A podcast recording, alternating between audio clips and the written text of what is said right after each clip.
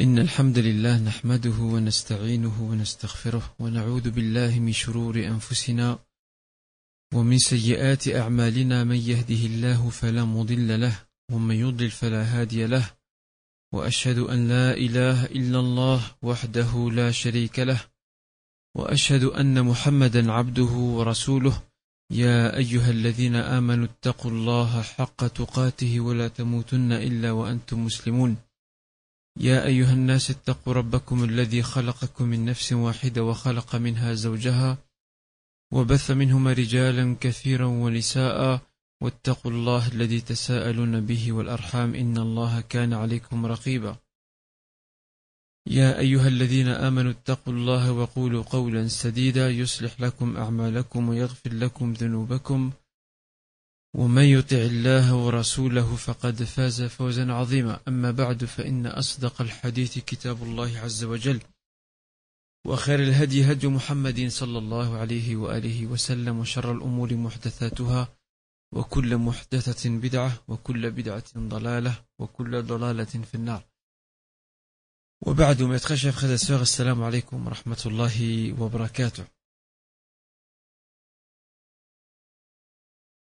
Nous avions la semaine dernière parlé de Médine, Yathrib, et nous avons découvert ensemble que cette honorable ville avait plusieurs noms, parmi lesquels Darul Hijra, Al-Madina, Taba, Tayyiba, pour ne retenir donc que ceci.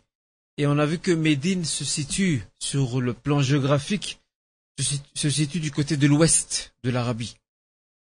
Côté de l'ouest de l'Arabie, et à la différence de la Mecque, Médine euh, se trouve sur un haut plateau, si l'expression le permet, à savoir que c'est une ville ouverte, elle n'est pas entourée de montagnes, une ville plate, entre guillemets, euh, juste derrière elle, il y a le désert, ce qui n'est pas le cas pour la ville de la Mecque, Mecca, qui elle est entourée et prise en étau par des montagnes qui l'étouffent quelque part, mais c'est comme ça qu'Allah a voulu que cette ville puisse exister. Et on a vu que le prophète sallam aimait beaucoup Médine et qu'il a fait d'ailleurs des invocations pour celle-ci, entre autres lorsqu'il dit Allahumma madina ma ja'alta min al-barakah. Oh mon Seigneur, accorde à Médine le double de ce que tu as accordé à la Mecque comme baraka, comme bénédiction. Aussi, il l'a euh, particularisé par une série de mérites, privilèges que la Mecque n'a pas, parmi lesquels le fait que celui qui patiente face à la chaleur de Médine et face à son froid, eh bien le prophète sallam lui accorde son intercession, et aussi lorsqu'il dit Médine al-Madine kalkir, Médine est comme le soufflet, elle attire, elle retient vers elle les gens bons, et elle chasse et extirpe les gens mauvais. Donc les gens bons, les gens bien, veulent rester à Médine, veulent vivre là-bas. Quant à ceux qui sont malades de cœur et d'esprit, les hypocrites, les pervers, etc., eux ne peuvent pas supporter vivre à Médine. Euh, et donc Allah Azzawajal a voulu, de par son destin tracé et à travers la parole prophétique, a voulu que cette ville soit le bastion de la foi. Et parmi les signes de la fin des temps, on a vu euh, la parole du prophète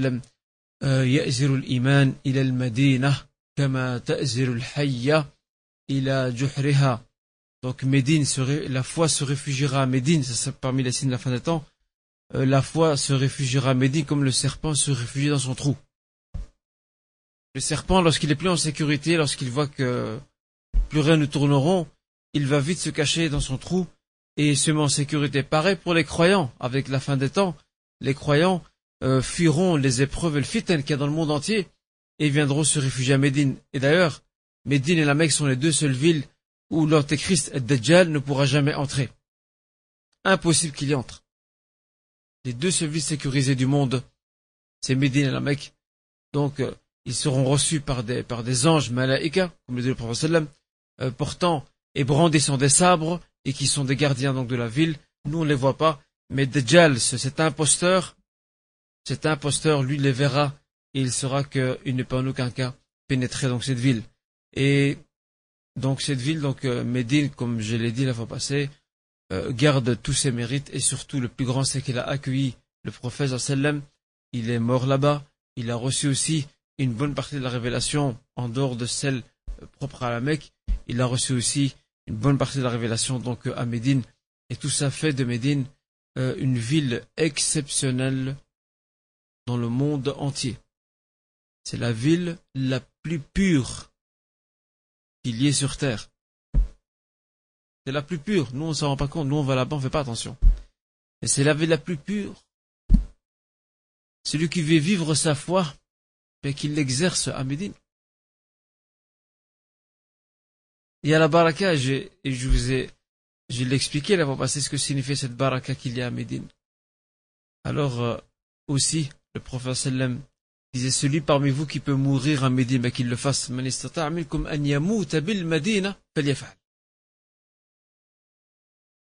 tellement que c'est un honneur de vivre. Et dans le cadre de l'introduction que je vous ai euh, faite la fois passée, je rappelle ce vers poétique écrit par là, rédigé par l'un de nos professeurs qui disait إذا لم تطب في طيبة عند طيب طابت به طيبة فأين تطيب إذا لم تطب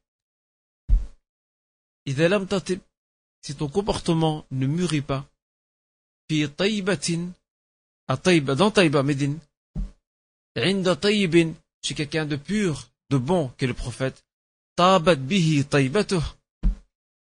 C'est par son entremise que Médine a mûri et est devenue tayba, fa'ayna tatibu. Où vas-tu? Où ton comportement va-t-il mûrir? Et donc, euh, Alhamdulillah, cette ville, cette ville formidable qu'est Médine, euh, et je, je sais de quoi je parle, gardera donc euh, cette trace gardera plutôt son empreinte prophétique indélébile qu'on ressent jusqu'à aujourd'hui. Alors, euh, à nous de connaître mieux Médine avant d'y aller, de lire un peu son histoire et de connaître ses mérites. C'est très important avant de se rendre dans cette ville sainte.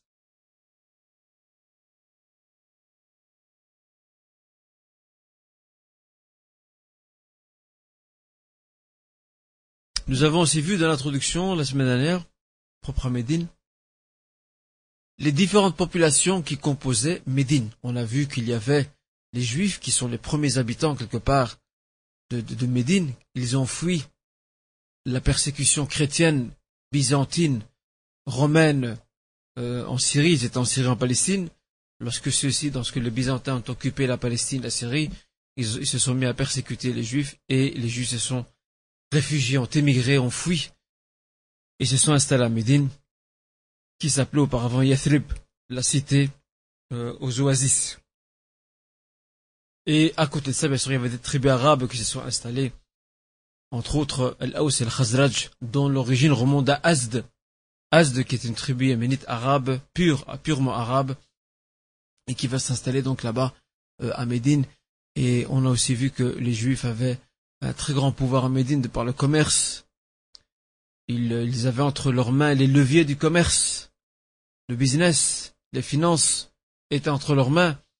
Et ils occupaient aussi les quartiers les plus chics et les zones les plus riches et les plus prospères de Médine, contrairement aux autres tribus arabes qui n'auront pas donc euh, toujours ce privilège. Et la communauté juive jouera un très grand rôle dans la mesure lorsqu'elle verra que les Arabes, euh, que le nombre des Arabes augmente donc euh, à Médine, qu'il y a une expansion démographique, ils vont tout faire pour semer la zizanie entre eux, afin que leur pouvoir à eux, politique, économique, ne soit pas donc bousculé, et ainsi donc il y aura une guerre fratricide euh, qui s'appelle la guerre de Bou'ath, ou l'événement de Bou'ath, durera plusieurs décennies entre Al-Aws et Al-Khazraj, et subhanallah, Allah Azza fait très bien les choses. Regardez, certains de la communauté juive ont été derrière. Ils ont été derrière cette guerre. Ils, ont mis le feu aux poudres. Ils ont semé la zizanie entre l'Aus et le Khazraj. Comme ça, eux, ils sont tranquilles. Eux, ils retirent les marrons du feu. Mais ce qu'ils savent pas, c'est qu'Allah subhanahu wa ta'ala a déjà tracé le destin à l'avance. Et il a fait des juifs, malgré eux, des acteurs de ce destin. Grâce à cette guerre, qui va euh, ensanglanté et qui va quelque part euh, affaiblir les deux clans arabes, euh, les deux principaux clans tribaux arabes de, Médine, grâce à ça, lorsqu'ils connaîtront la paix et qu'ils seront lassés de la guerre, leur plus grand rêve, c'est qu'ils puissent avoir un point commun qui puisse les réunir. Ils voudraient vivre dans la fraternité. Et il n'y aura que l'islam et l'arrivée du prophète à qui va justement créer cette ambiance de fraternité.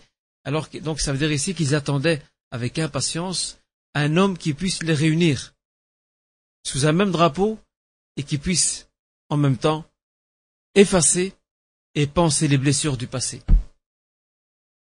Regardez comment le destin est bien tracé. C'est pour ça que les Médinois, regardez vous-même, les Médinois, les Médinois n'ont pas opposé une grande résistance à l'islam comme l'ont fait les Mécois. Parce que les Arabes médinois, ils en, ont vu, ils en avaient par-dessus la tête de la guerre. Ils étaient, fatigués, lassés. Pour eux, il est temps de faire la paix, il est temps de construire. Lorsque l'islam est arrivé, ils ont vu dans l'islam, ils ont vu dans l'arrivée de l'islam un nouveau souffle. Un air nouveau qui va naître en Arabie, euh, donc à Médine. Et c'est pour cette raison qu'ils ont adhéré, donc, en grande masse, à cette religion. Ça, c'était vraiment, donc, un petit panorama de ce qu'était donc euh, Médine à l'époque, avant l'arrivée du prophète sallam.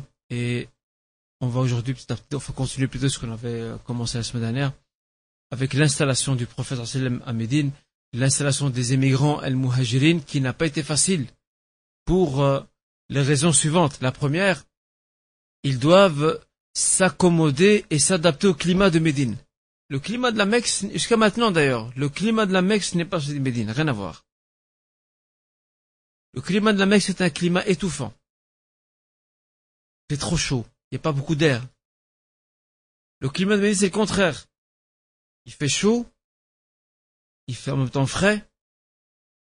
Et vous savez que quand il y a du vent, le vent est porteur de microbes, de bactéries, de virus, etc. C'est pour ça que d'ailleurs, les, les les Muhajiris, lorsqu'ils arriveront à Médine, ils tomberont très vite malades. Beaucoup d'entre eux, parmi lesquels euh, Abou Bakr et Bilal, ils tomberont malades à Médine. Euh, certains historiens parlent de la malaria, Allah Allah, est-ce que c'est vraiment ça? En tous les cas, ils, seront frappés d'une fièvre qui va les ravager, qui va ravager les Mécois particulièrement, les Muhajirines, parce qu'ils ne sont pas habitués au climat donc euh, de Médine. À l'époque, il n'y avait pas de vaccin comme aujourd'hui. Aujourd'hui, il y a des vaccins. Euh, c'est connu. À l'époque, il n'y avait pas de vaccin. Ça, c'est la première chose. La deuxième chose, il y a trois raisons principales. La deuxième chose, ils doivent s'intégrer dans le tissu social de Médine. Médine, même si les Ansar les ont bien reçus, Médine leur reste quand même étrangère au début. C'est comme si vous devez quitter vous Bruxelles et aller vivre à Tokyo. C'est normal, Tokyo, euh, c'est une ville que vous ne connaissez pas, même s'il y a une famille d'accueil qui vous reçoit avec tous les honneurs, qui vous respecte, etc., euh, qui, qui vous accueille avec tous les égards, mais la ville vous reste étrangère. Pareil ici pour les Muhajirines, qui sont nés à la Mecque, qui ont grandi là-bas. Euh, c'est leur, euh, comment dire, c'est leur terre natale quelque part. Le fait de se rendre à Médine, ça change tous les paramètres. Et, l'homme, et c'est connu dans l'histoire, l'homme, euh, l'homme s'habitue à ses repères. Quand tu déménages, par exemple. Quand tu déménages, il te faut un temps d'adaptation. Tu es dans la même ville, des fois dans le même quartier. Tu, tu, tu une maison pour aller dans une autre tu as, tu as besoin d'un temps d'adaptation pour euh, replacer tes repères. Et ça, c'est un domaine euh, propre psychosocial, parce que l'homme, là où il est, là où il s'habitue, il a ses repères. Et il s'habitue petit à petit, il se, quelque part, il se met dans le moule, dans la forme de l'environnement dans lequel il se trouve. Ben pareil ici pour les Muhajirines, en allant vers, vers Médine, ils ont dû bien sûr s'adapter et s'est intégré dans le tissu social de Médine. Médine est encore pour une ville étrangère. La troisième chose, troisième raison principale, euh, principale et fondamentale, c'est que les Muhajirin, les Mécois, ont tout, ou pratiquement tout laissé derrière eux. Ils ont laissé derrière eux leur, certaines, une partie de leur famille, leur maison, leurs biens, et surtout leur terre, leur pays natal ou leur terre natale.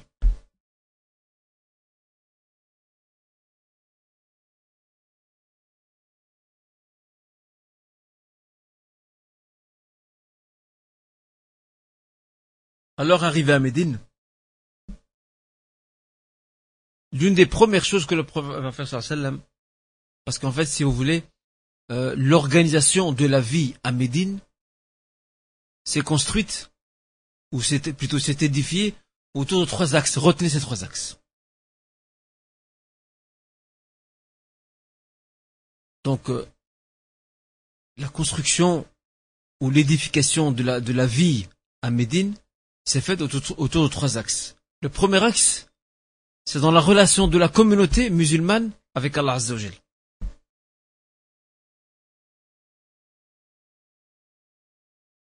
Le deuxième axe, c'est la relation interne à la communauté, entre, à l'intérieur de la communauté, entre Muhajir et Ansar. Et la troisième, ou le troisième axe, c'est la relation de la communauté musulmane avec ceux qui ne partagent pas leurs croyances. Et ici, en l'occurrence, les juifs de Médine.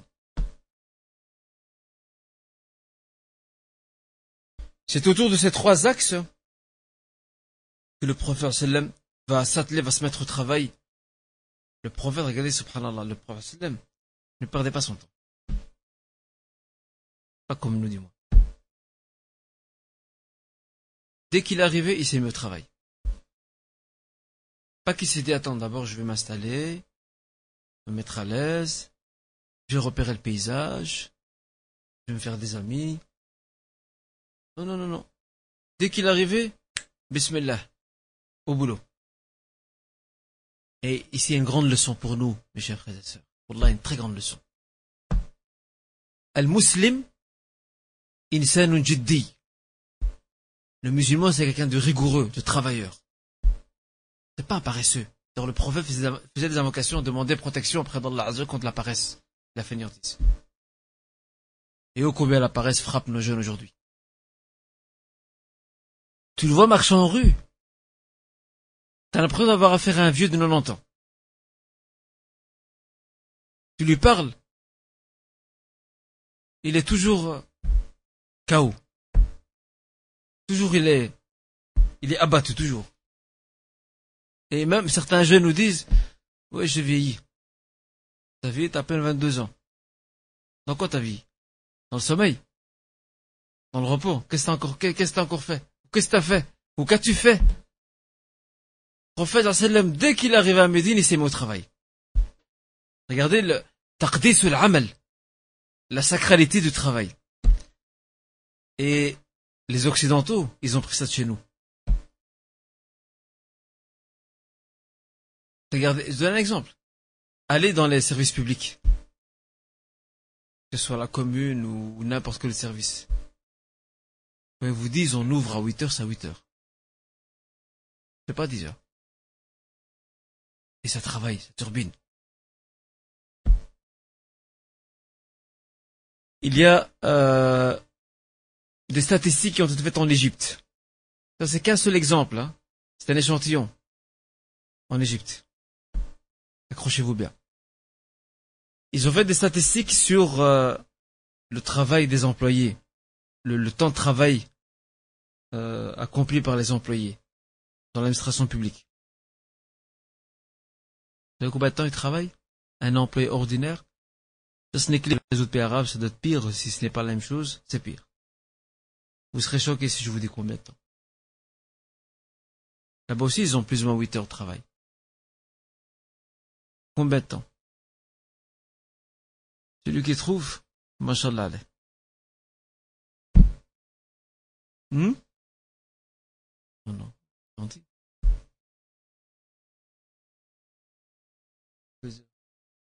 Deux heures? Deux heures, tu es gentil. Ouais, ouais vous risquez d'être choqué. Et c'est pour ça que trois quarts d'heure, tu as raison. 45 minutes. Toute une journée de travail, l'employé arabe, ici ce, journal parlait de, l'Égypte, ne travaille que 45 minutes. C'est-à-dire que tout le reste, il touche un salaire dans le haram déjà pour commencer. Parce qu'il triche. Et deuxièmement, tout le temps qu'il passe, c'est dans le vide il. Le, taux d'absentéisme dans les administrations arabes, il frôle des chiffres impressionnants. On ne peut pas s'imaginer. Des chiffres impressionnants. Le travail commence à 8 heures, les gens arrivent à 9 heures. Et ça, c'est pas propre là-bas, ici aussi. Moi, je me souviens, j'ai, fait partie de certains, de certains, comment dirais-je, de certains, pour poster de nom, de certaines associations, certains collectifs, rien à voir avec l'association islamique. Hein. Enfin, c'était des musulmans aussi. Euh, on avait réunion à 7h30. Wallah, je vous garantis, sans exagérer, ils arrivent 8h, 8h30, 9h moins quart, à reste, il n'y a pas le feu. Il vient doucement, il s'excuse même pas. Hein. Wallah, nous étions quelques-uns devant la porte à attendre parce qu'on n'avait pas les clés. On attend devant la porte. Eh bien, je peux vous dire une chose. C'est que non seulement ils arrivent en retard, mais ils ne font même pas leurs excuses. Parce que c'est normal d'arriver en retard. C'est toi qui n'es pas normal. Toi, tu viens trop tôt. Et je n'oublierai pas ce, coup qu'un frère m'a fait un jour. Euh, il me dit, je, viens te voir après l'Asr, d'accord. Comme. C'est quoi qu'il est venu me voir? Il est venu me voir un peu avant le Maghreb. Non seulement il m'a gâché tout mon après-midi. J'étais là, j'étais là à l'attendre. Et quand elle arrivait, j'ai fait, Arrête, qu'est-ce que tu fais là? C'est quoi ça? Tu me dis, tu viens après l'Asr, tu viens un peu avant le Maghreb? Je dis, quoi, non, encore après l'Asr? Voilà. On va aller où avec ça? Il y a différence entre Ba'd al-Asr, après l'Asr, et Qubayl al-Maghrib. Lui, il est venu un peu avant le Maghrib. Ça, pour moi, c'est plus l'Asr. Un peu avant, c'est pas pareil. À qui vous allez dire ça? Et ça, c'est une maladie qu'on a même chez les frères maintenant et les sœurs, qui sont, qui sont dans le din, qui sont pratiquants, ils ont cette maladie-là. C'est l'absence de ponctualité. On n'est pas ponctuel. Tu dis aux frères Taïb, euh, on se donne rendez-vous à 19h. Monsieur, il a pas le feu. 19h30, 19h45, 20h, il arriva à son aise. Là, Allah, il peut arriver un accident, il peut avoir un embouteillage, il peut avoir un pépin, son pneu est crevé, son moteur s'est arrêté, quelqu'un l'a retenu.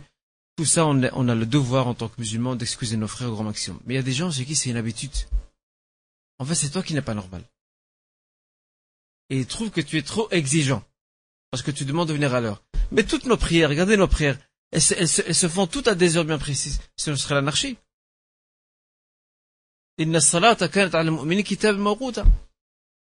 Alors regardez ici, tout ça, je, donne cette leçon euh, dans laquelle il y a un remède pour nous, Inch'Allah. C'est de travailler à être non seulement des gens ponctuels, primo, mais secondo, ce n'est pas le moindre, d'être un travailleur. Dans ton travail, dans tes études, on prend l'exemple des études. Moi, quand j'interroge certains jeunes par rapport aux études, il reste une semaine ou deux semaines pour les examens. Ça va? Il est déjà en train de paniquer. En fait, toute l'année, ou tout le semestre, il se reposait. Et à l'approche des examens, il reste peut-être une ou deux semaines, c'est là que monsieur se met à bosser. C'est pas à ce moment-là qu'il faut travailler. Durant tout le semestre, tu dois t'investir, tu dois étudier, tu dois revoir, tu dois travailler, tu dois lire. Ben nous, on n'a pas ça malheureusement. Et c'est pour cette raison, entre autres, que nous sommes en retard dans tous les domaines. Le prophète, dès qu'il arrive à Médine, il se met au travail. Et il bâtit la vie à Médine autour de ces trois axes que je vous ai donc indiqués, à savoir le premier, qui se rappelle du premier.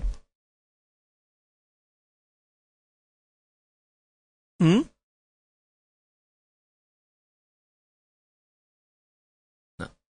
C'est quoi la relation? Eh. Tout à fait. La relation entre la communauté et Allah Azzawajal. Premier axe. Deuxième axe, c'est lequel? Relation interne à l'intérieur de la communauté.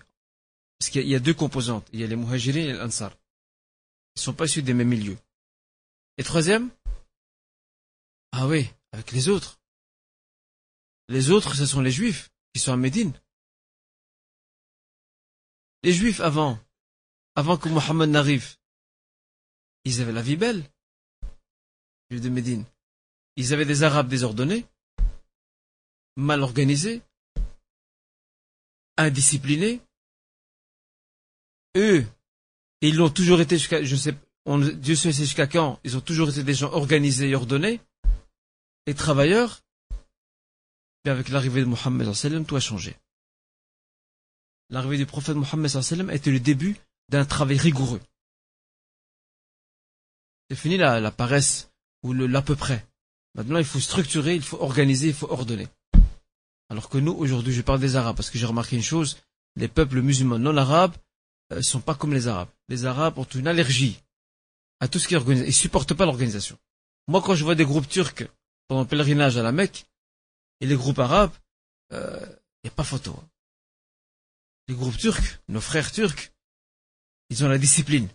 Il y a un amir, il dirige le groupe, c'est une discipline militaire. Nous, tout, le monde est chef. Il y a un seul chef, mais ils sont tous chefs. Et personne n'accepte l'autre. Et chacun prend, prend de ses ailes. Ben voilà, là, là est le drame. On est allergique à l'organisation. Alors que notre dit, notre, notre islam, nous enseigne, en commençant par les ablutions, en commençant par la prière, nous enseigne l'organisation. Mais on oublie ce détail-là. Alors, euh, la première chose que va faire le prophète c'est d'organiser la vie religieuse et spirituelle à Médine. La différence, alhamdulillah, entre la Mecque et Médine, c'est qu'à la Mecque, les musulmans non seulement étaient minoritaires, primo, secondo, ils étaient persécutés, tiercio, ils n'avaient pas la liberté religieuse. Ils priaient en cachette, sauf vers la fin, où ils priaient devant la Kaaba, avec toutes les persécutions euh, qu'ils subissaient de la part des Mécois. Maintenant, à Médine, c'est différent. À Médine, maintenant, tout l'espace leur appartient, Les données ont changé. Et c'est pour cette raison que la première chose que le prophète va faire, c'est de construire la mosquée. C'est la première des choses. Organiser la vie spirituelle, la vie religieuse, la relation de la communauté avec Allah Azzawajal. Aménager un espace, un lieu où les musulmans peuvent se retrouver pour se consacrer à Allah subhanahu wa ta'ala. Et il va à ce sujet, il y avait un terrain appartenant à deux orphelins. Et ces deux orphelins appartenaient à un clan qui s'appelle Banu Najjar. Ils étaient gardés par leur oncle, ces deux orphelins. C'était Sahl et Suhail. Le prophète va aller vers eux, leur, va leur dire, voilà, je voudrais discuter avec vous pour vous acheter votre terrain. Pour l'acheter et construire dessus la première mosquée de Médine. Les deux orphelins, ainsi que leur oncle et le clan familial de Banu Najjar, vont refuser, vont dire non, nous on le donne, on le donne fils Regardez, subhanallah, comment le prophète sallam tient compte de la situation sociale de ces orphelins et tient compte des sensibilités. Il aurait pu leur dire, euh, Barakallahu fikum, c'est bon, allez, bismillah, demain commence. Il leur a dit, non, je vais vous l'acheter le terrain. Je vous l'achète. Le prophète n'a pas accepté que, eux donnent leur terrain. Dit, je vous l'achète. Parce que ce sont des orphelins. C'est peut-être grâce à ce terrain qu'ils vivent.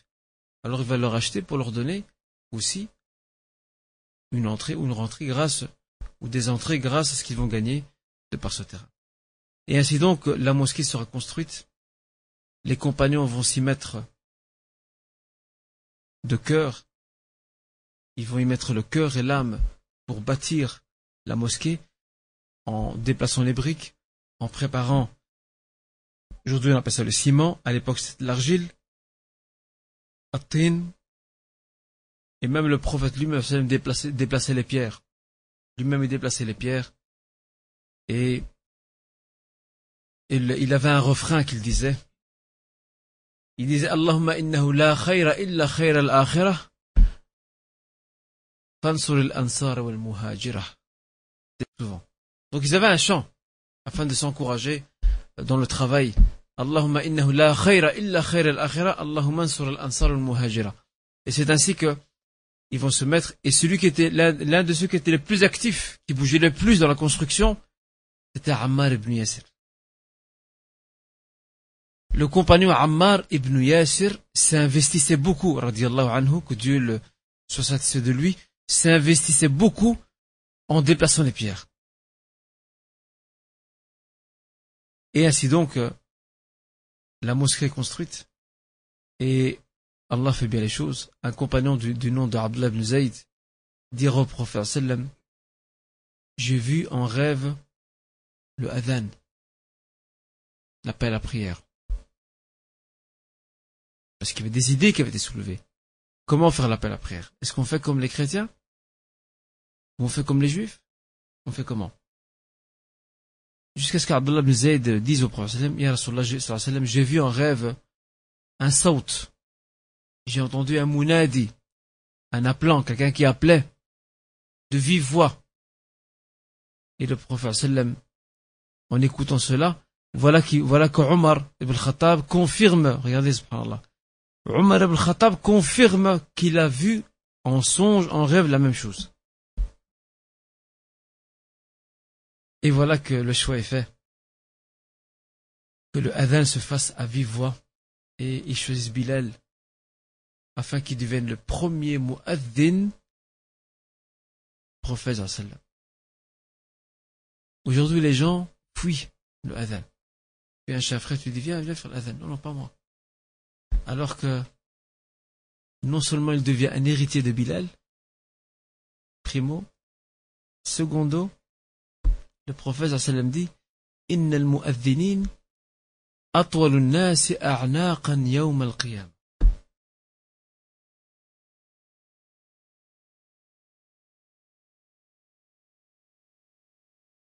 Inna al-mu'adhinin nasi a'naqan yawm al-qiyamah. Ceux qui font l'adhan auront le coup le plus long le jour de la résurrection. Et faire l'adhan c'est un très grand honneur. Pour faire l'adhan, il faut connaître les ahkam les préceptes de l'adhan. Parce que, Wallah, des fois dans des mosquées, vous entendez des catastrophes dans l'adhan. Des catastrophes. Après, toi, tu, tu n'es pas à la hauteur pour faire l'adhan, ne le fais pas. Retire-toi. De l'autre côté. Des catastrophes. Je vous donne un exemple. Dans l'adhan, on fait Allahu Akbar. Hein? Il y en a que vous, vous les entendez disent Allahu Akbar. Allahu Akbar, Dieu est grand, et Allahu Akbar, c'est plus la même chose. Allahu Akbar, c'est un, c'est une, une, abréviation d'un dédoublement qui est A Allahu Akbar. Dieu est-il plus grand? Regardez comment ça dévie. Et aussi Akbar. Il y en a qui aiment bien tirer les sons longs. Akbar, et ça c'est encore une autre signification. Alors, la première des choses, c'est d'apprendre des ahkam, les préceptes de l'adhan. Et faire attention à la prononciation, car il y a aussi beaucoup de fautes, non seulement là-dedans, mais même dans la grammaire, dans la prononciation grammaticale. Ashhadu anna Muhammadan. T'entends là qui dit Ashhadu anna Muhammadun. Les grands grammairiens de l'islam, si oui, s'il entend il doit se retourner dans sa tombe. tellement qu'il serait choqué de voir comment on a, on a perverti la langue arabe. Alors faire attention, celui qui veut faire l'adhan, eh bien qu'il fasse. Maintenant j'ai peur tantôt, plus personne ne faire l'adhan. je préfère pas prendre de risque. Celui qui veut faire l'adhan, il doit avant tout bien maîtriser les ahkam, les préceptes de base, l'ikhlas, la sincérité. Le but n'est pas de montrer sa voix qu'on a une belle voix, non.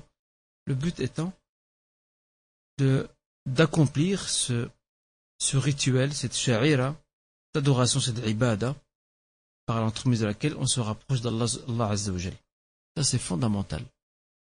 Fondamental.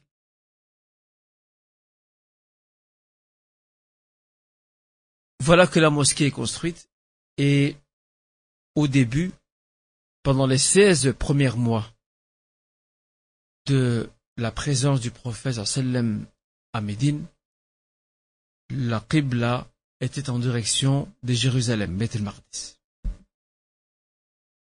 Et ce n'est qu'après qu'Allah Azza wa fera descendre les versets qu'on a dans Surat al-Baqarah.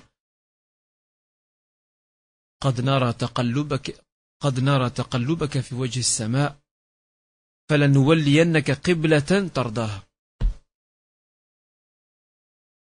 Allah subhanahu wa ta'ala voyant le prophète sallam donc se tourner vers le ciel, c'est là qu'il lui annonce, nous, nous, nous observons, j'observe, donc Dieu parle ici, j'observe que tu tournes ton regard un peu partout. Nous allons t'orienter vers une qibla qui va te satisfaire. Et après 16 mois, la qibla sera changée. Et depuis lors, les musulmans prient en direction de la Kaaba, du temple sacré du prophète Ibrahim.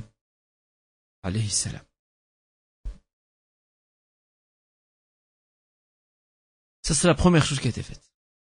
À côté de la mosquée, collé à la mosquée, les appartements du prophète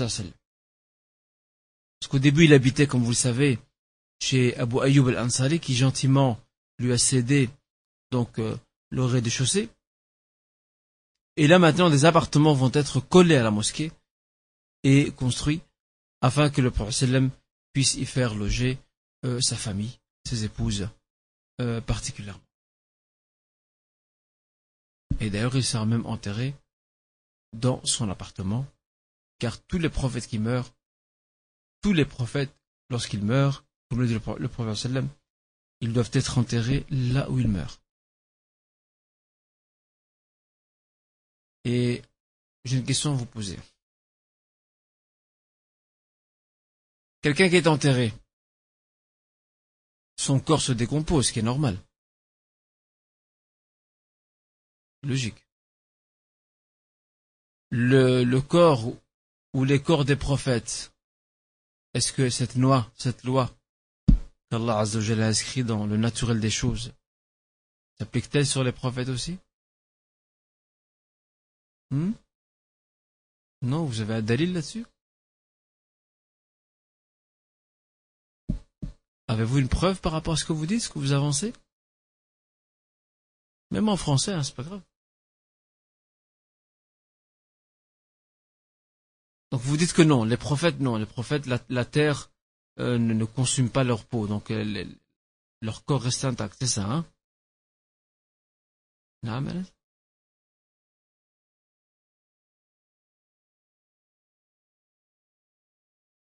À la terre, oui. À la terre. avec tout à fait. C'est dans Sahih Bukhari.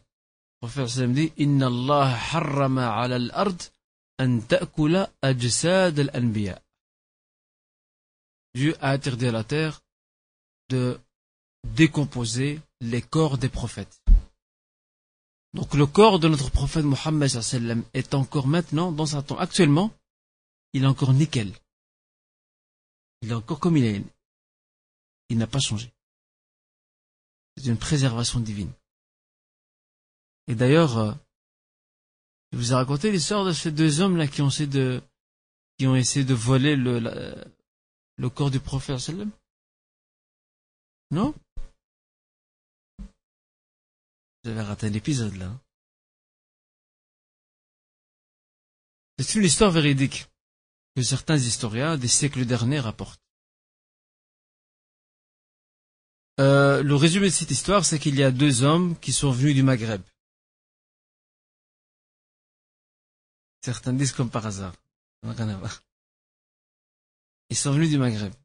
Et euh, ils se sont installés en face de la mosquée du prophète juste en face.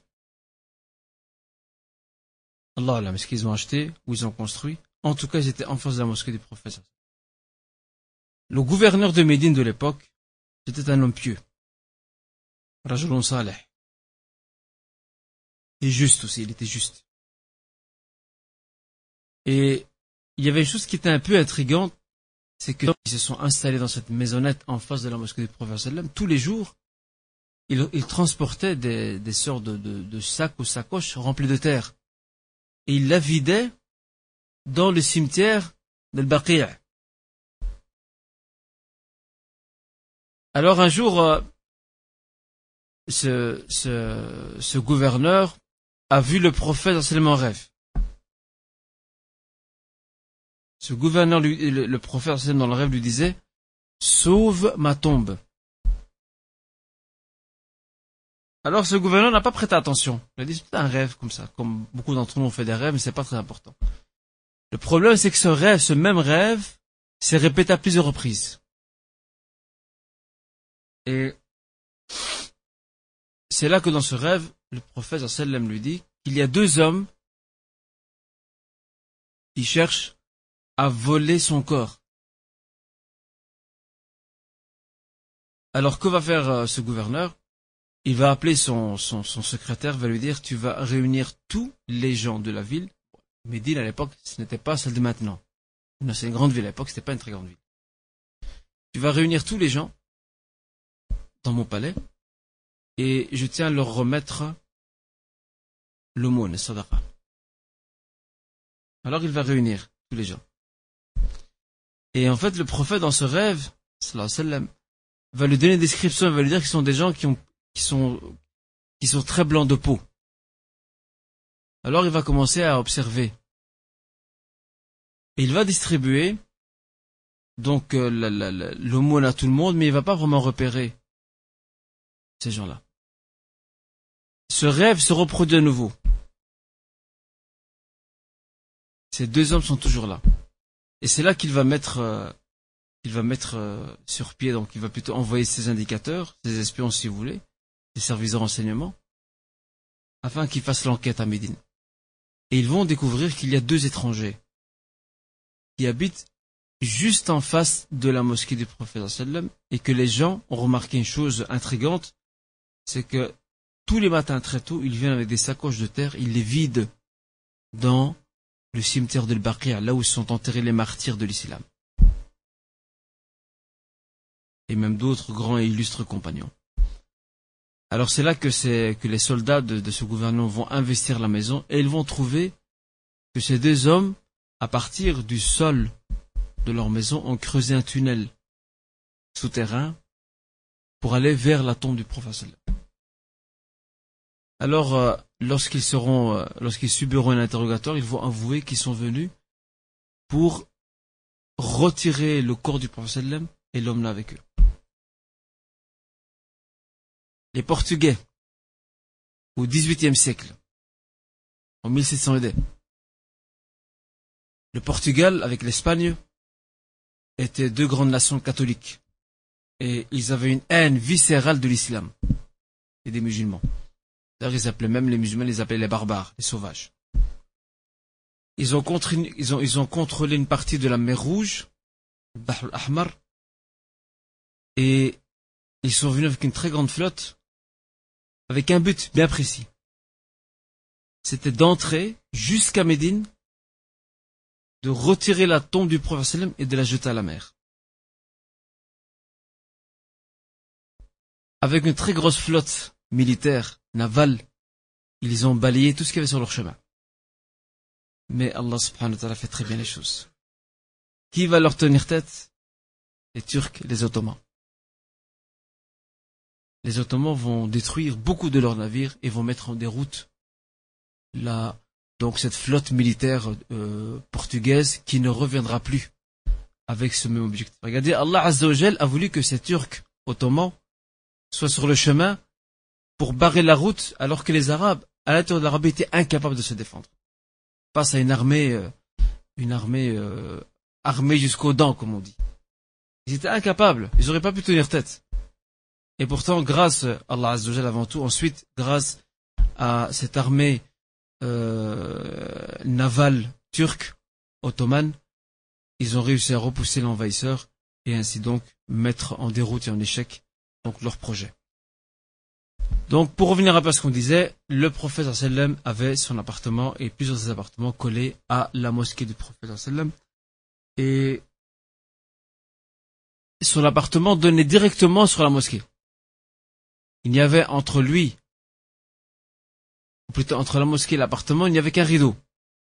Il n'y avait même, pas de porte à l'époque. Un rideau qui, servait de porte, si vous voulez. Et les compagnons étaient très, très, très bien éduqués. Ils ne venaient pas déranger le prophète à n'importe quel moment. Parce que ces hommes et ces femmes, Rabbahum al-Qur'an, c'est le Coran qui les a éduqués. Et le prophète aussi, ça. Donc ils savaient à quel moment ils pouvaient venir, à quel moment ils ne pouvaient pas venir. Ah mais nous aujourd'hui c'est une catastrophe.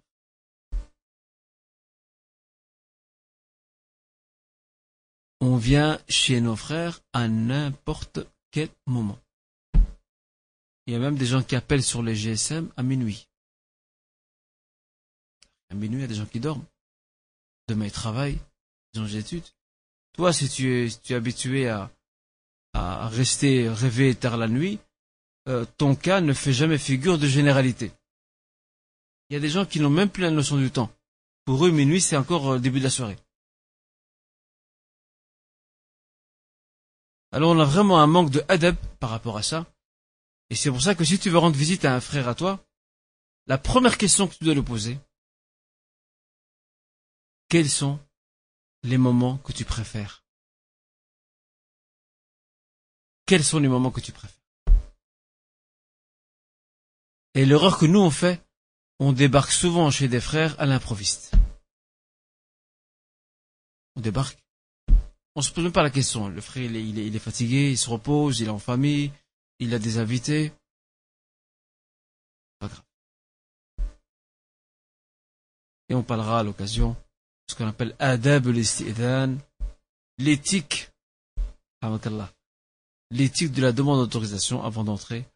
Donc, euh, dans le foyer de quelqu'un. C'est aussi entre ceux qui mettent leurs doigts sur, sur la sonnette et qui la lâchent plus. Jusqu'à presque cramer la sonnette.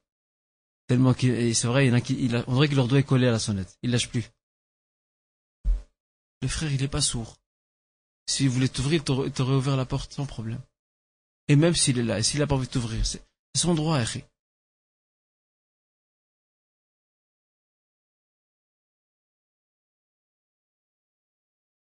Tout à fait. J'avais justement fait une, une, un cours qui est en cassette d'ailleurs maintenant. Si ce n'est pas en CD. En cassette. Euh, et qui s'appelait bien Séance des demeures. Vous pouvez y retourner, Inch'Allah. Il y a beaucoup de détails par rapport à ça. El Mohim, ce qu'on retient dans tout ça, c'est que les appartements du prophète étaient collés à la mosquée et il n'y avait qu'un rideau donc qui séparait la mosquée de son appartement et son appartement était, la sacralité de son appartement était préservée par les compagnons. Ils savaient à quel moment venir, il faisait preuve d'un très grand respect euh, envers le prophète, envers sa famille, donc euh, également. Le lieu de culte construit, il faut savoir qu'à l'époque, il n'y avait pas de tapis. La prière se faisait à même le sol, sur la terre. Même des fois, le prophète il lui est arrivé de retirer ses sandales en pleine prière. Et ses compagnons faisaient la même chose. Et lorsqu'ils l'ont demandé pourquoi, elle a dit parce que je me suis souvenu qu'il y avait en dessous des souillures, des impuretés. Ce n'est qu'à l'époque, euh, euh, de, à l'époque de l'État abbasside, de la dynastie abbasside, que le gouverneur de Médine va décider de faire introduire dans la mosquée de Médine de Tapi. L'imam Malik, Allah, était contre. L'imam Malik était contre qu'on mette du tapis dans la mosquée. Il était contre parce qu'il préférait laisser la mosquée comme elle était avant, au début. Un autre détail aussi par rapport à, la, construction de, de, la, de la mosquée, ou l'agrandissement de la mosquée. La mosquée était agrandie à plusieurs reprises. Et les appartements étaient euh, collés, comme vous le savez, étaient collés à la mosquée avec l'agrandissement de la mosquée, certains sultans, certains califes vont intégrer les appartements du prophète à l'intérieur de la mosquée. Au point que l'imam Malik, qui était assidu dans l'application de la sunna, dans la préservation de la sunna, va condamner cette chose-là en disant, vous avez introduit à l'intérieur. Vous avez fait rentrer les appartements du prophète à l'intérieur. Maintenant, quand vous allez à Médine, l'appartement du prophète il était à l'intérieur de la mosquée, il n'est pas contre. Il n'est pas, il est pas collé au mur, il est à l'intérieur, dedans même.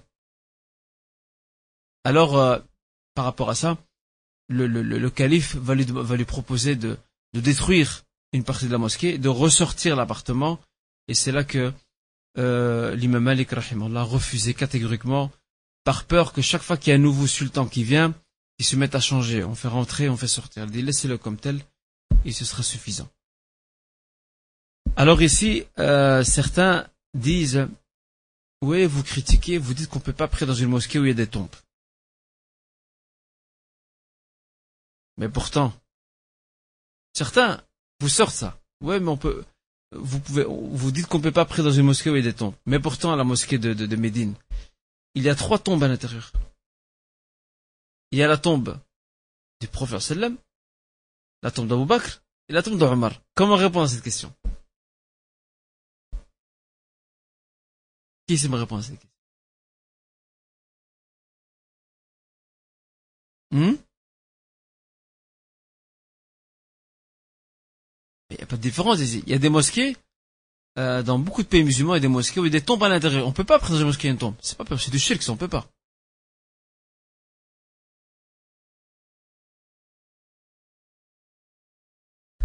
Allez. T'as qu'est-ce que tu as dit?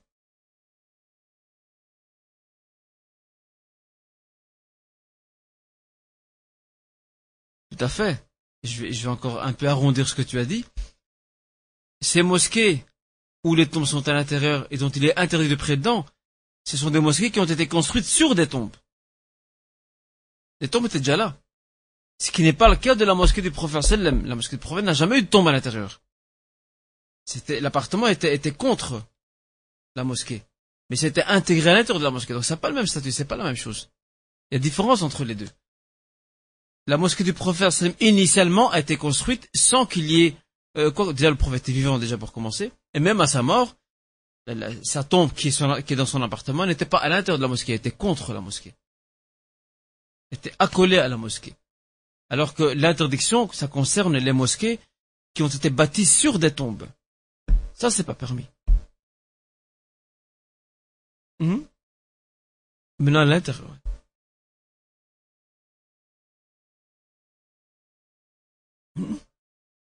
La base de la mosquée, non elle était agrandie. Différence. Comment? Maintenant, c'est une mosquée. Bien sûr. Là, on est dedans parce qu'on ne sait pas faire autrement. Mais...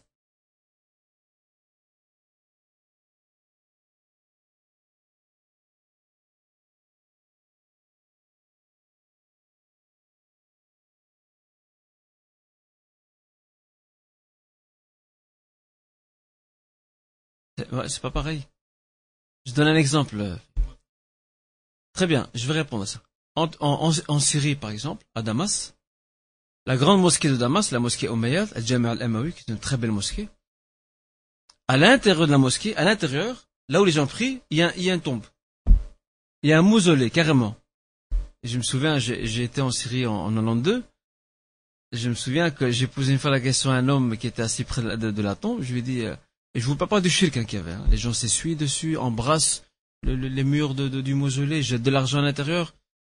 J'ai demandé à un monsieur qui était là, un, un Syrien, je dis c'est la tombe de qui? Il me dit ça c'est la tombe de Sayyidina Zakaria. Mashallah. Prophète Zakaria, je retiens. Je suis revenu le lendemain à la même mosquée. Et j'ai trouvé une autre personne. je lui pose la question. Par curiosité c'est la tombe de qui? Il me dit Sayyidina Yahya. En 24 heures, euh, ça a changé de locataire. Ben ici, cher frère, la mosquée, la tombe est à l'intérieur de la mosquée, là où les gens prient. Par contre, quand on a une mosquée, on prie là, mais à l'extérieur de la mosquée, tant que c'est pas dans la direction de la Qibla. Si, si sur les côtés, ça pose pas vraiment problème. Tant que les gens ne prient pas, tant que les gens ne prient pas là aussi. Hein. Si les gens prient là, c'est pas permis.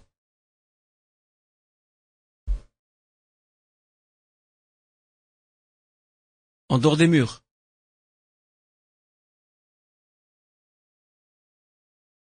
Là, c'est pas pareil. Parce que euh, là, c'est permis pourquoi? Parce que euh, c'est pas à l'intérieur. Euh, Habiba, lorsqu'elle est revenue d'Éthiopie, de l'Habasha, et qu'elle a raconté au professeur, elle a dit, voilà, j'ai vu dans leur église, l'église s'appelait Maria, l'église, en Éthiopie. Elle a dit, j'ai vu des photos, des images.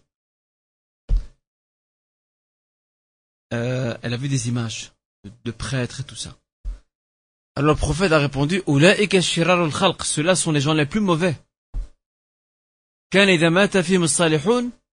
Lorsque des, lorsque des pieux mouraient parmi eux, ils construisaient sur leur tombe des mosquées, dessus.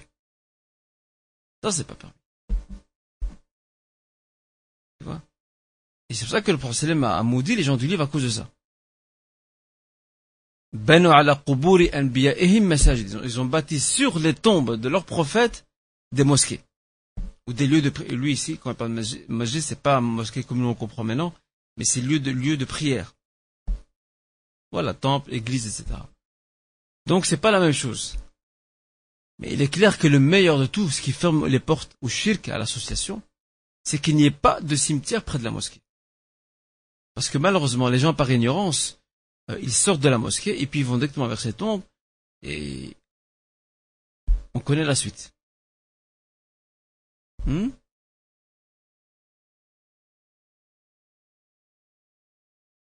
ben, je vous donne un exemple. J'étais en novembre à Istanbul, novembre dernier, et il y avait, c'était la troisième fois que j'allais en Turquie. Il y avait une mosquée, je n'avais jamais visitée. Jamais. Alors que j'avais été à plusieurs reprises à Istanbul. Et c'était la mosquée euh, Fatih. Du nom de celui qui a libéré euh, Constantinople des Byzantins, Mohammed el-Fatih, rahimallah. Eh bien, quand je suis arrivé, c'est une très belle mosquée. Je suis arrivé à une très grande cour, un peu le style des, mosquées turques.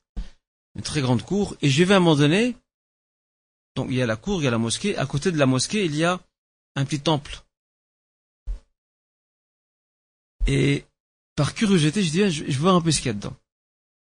Je suis arrivé, j'ai trouvé une, très grosse tombe, comme un sort de cercueil, en hauteur, avec un beau tissu qui le couvre, sur le tapis, et il y a dessus euh, une imama, un turban. On dit soi-disant que c'était le turban de, de, el-Fatih, le sultan Mohammed el-Fatih. Et le drame là-dedans, c'est que moi, je, par curiosité, je dis, je vois un peu ce qui se passe. Voir ça de près. Je suis rentré, j'ai tourné juste pour voir ce que c'est. Je voyais deux hommes, un homme d'un certain âge, la soixantaine, un autre plus jeune que lui. Ils étaient en train de faire des invocations en direction de la tombe. Et ils invoquaient le mort. Ils invoquaient le mort, Mohammed el-Fatih. Là, le danger d'avoir des tombes près de la mosquée. Par ignorance, les gens peuvent sortir et aller invoquer les tombes. Et ça, c'est un grand problème qu'on retrouve dans beaucoup de pays musulmans, pas seulement en Turquie ou ou en Albanie ou ailleurs, dans beaucoup de pays musulmans, on a ce problème-là. Donc, pour revenir un peu, euh, donc je ferai voir un peu la situation, mais c'est clair que malgré tout, le fait qu'il tombe, non pas à l'intérieur de la mosquée, mais à côté, c'est encore entre guillemets moins grave que lorsqu'elle est à l'intérieur. Là, c'est plus dramatique. Ça, c'est donc la mosquée du prophète, sallam, al-Masjid al-Nabawi, et je vous ai donné vraiment, je vous ai résumé, hein, parce qu'il y a tous des livres qui ont été écrits donc sur l'historique de la mosquée, très beau livre d'ailleurs en arabe. Je vous ai vraiment donné un, vraiment petit petit aperçu, très très bref, euh, de, de, de, la, de la construction de la mosquée, de son de son évolution. Et c'est une mosquée qui, d'ailleurs, euh, le, plus grand agrandissement de la mosquée s'est fait donc à l'époque du roi Fahd, donc euh, le, roi d'Arabie qui est décédé donc il y a il y a, il y a, deux ans. le, le plus grand agrandissement de l'histoire de la mosquée du prophète s'est faite à l'époque du roi Fahd. Et la mosquée, machallah, elle est maintenant immense. Euh, pour ceux et ceux qui ont été, ils ont certainement vu qu'elle est très bien équipée, très bien organisée, bien ordonnée. Euh, et, selon mes informations, il compte encore l'agrandir. Car malgré qu'elle est très grande, il n'y a pas de place. Parce qu'il y a toujours plus de monde. La Mecque, c'est la même chose, pareil. Non, la Mecque, la Mecque, c'était, c'était un, petit endroit, hein. C'était pas, c'est pas comme maintenant, hein. La Mecque aussi, c'était un petit endroit, et là aussi, c'était le même problème, hein. là aussi, il priait à terre, il priait donc euh, à, même le sol, Et puis, ça a été, petit à petit, été agrandi. Là aussi, même phénomène qu'à Médine, ils ont aussi introduit sites, ont introduit un tapis à l'intérieur. Et depuis lors, maintenant, c'est un usage. On met les tapis dans les mosquées. Et c'est pas pour autant maintenant interdit. Euh, on peut pas dire que le tapis, c'est une innovation. Hein, ça n'a rien à voir. Voilà, ça c'est vraiment par rapport à, la mosquée. Maintenant, on va passer au deuxième axe. Le deuxième axe, j'en avais déjà, j'avais déjà commencé à en parler la semaine dernière c'est l'organisation de la communauté, l'organisation interne de la communauté. Donc on a les muhajirin, les arrivants, les émigrants, et on a les ansar, les médinois. Les médinois ont accueilli les muhajirin à bras ouverts. Et ils ont, ils ont partagé beaucoup de leurs biens avec eux. Alors le prophète, sachant que les musulmans, euh, les mécois, non seulement ils doivent s'habituer au climat, deuxièmement, euh, ils n'ont aucun repère social, troisièmement, ils n'ont pas euh, de biens propres à eux, il va mettre sur pied ce qu'on appelle le système, de, le pacte de la fraternité, Nizam al le pacte de la fraternité entre les Muhajir et les Ansar, et selon un savant dénommé Abu Nu'aym al-Asbahani, dans son livre Al-Hilya, il dit euh, qu'il y a eu un pacte de fraternité entre un Muhajir et Ansari, et ceci était du nombre de 90. 45 Mécois et 45 Médinois. Donc 45 Mécois et 45 Médinois. Le a fait un pacte de fraternité. Chaque Médinois et Mécois avait une alliance entre eux. L'alliance, c'était quoi cette alliance? C'était qu'ils se soutiennent mutuellement, euh, qu'il y ait un lien de fraternité qui dépasse le lien du sang, euh, et même l'héritage aussi. Ils héritaient entre eux. Ce qui était exceptionnel dans l'histoire de l'humanité. Jamais ça n'existait ça l'héritage se fait par le lien du sang. Le père, la mère, l'oncle, le grand-père, l'époux, l'épouse. Eh bien, ici, ça a dépassé. Et c'est voulu pour deux raisons. Premièrement, parce qu'il faut bâtir le nouveau lien social qui doit exister au sein de la communauté et qui doit se construire sur la foi, sur la fraternité musulmane. Et il y avait aussi des raisons euh, de contraintes contraignantes qui étaient des raisons d'ordre socio-économique. Parce que les Mécois n'avaient rien. Ils n'avaient pas de bien avec eux. La preuve, c'est que euh, la Mecque est une cité commerçante, Médine est une cité agricole. Et les Mécois ne savent pas ça donnait, ça donnait à l'agriculture et le prophète ne veut pas. Le prophète ne voulait pas que les Mécois s'investissent dans, dans l'agriculture, c'est pas leur domaine. Il a besoin d'eux pour autre chose. Et j'ai cité l'exemple la fois passée de ce pacte de fraternité entre Saad ibn Rabi' et aussi Abdurrahman ibn Auf. Saad ibn Rabi' a donné l'exemple le plus sublime, le plus magnifique de partage lorsqu'il a dit à Abdurrahman ibn Auf, je te donne la moitié de mes biens et j'ai deux épouses, tu choisis celle que tu veux, celle que tu, te plaît, qui te plaît, je la divorcerai et après sa période de Rida, tu peux la prendre, c'est ton épouse. Regardez jusqu'où est arrivé le sens du sacrifice chez les musulmans de l'époque. Pas d'égoïsme, pas de matérialisme, pas d'individualisme, rien de tout ça. C'est le partage le plus total par amour pour Allah Azzawajal, pour le prophète sallam, et ensuite pour ces musulmans qui sont venus et qui ont eu droit à l'hospitalité, donc des Médinois des Ansar. Et ça, c'est très important à souligner dans le cadre euh, de, donc de, ce tissu social qui se met en place entre les Muhajir et les Ansar. D'accord? Donc c'est très important. Retenez, il y avait une histoire de, euh, de, de, de 90, 45 Mekwa et 45 Médinois, 45 Muhajir et 45 Ansari, entre lesquels le prophète a mis un pacte de fraternité. Et, subhanallah, l'une des qualités, l'une des vertus des Mécois, les Mécois étaient des gens très fiers. Très très fiers. Jamais ils n'acceptent euh, d'être dépendants de quelqu'un. Ils ne veulent pas. D'ailleurs, Abdurrahman Aouf a proposé la moitié de ses biens, ou plutôt Saad ibn Rabi' a, proposé la moitié de ses biens à Abdurrahman ibn Aouf. Abdurrahman ibn Aouf euh, les a refusés gentiment il lui a dit Dulluni à la souk al-Madina. Indiquez-moi où je trouve le marché de Médine. Il est parti avec le peu qu'il avait, il a investi, et petit à petit, il s'est fait une fortune, et il s'est créé sa situation sociale, donc, avec le temps.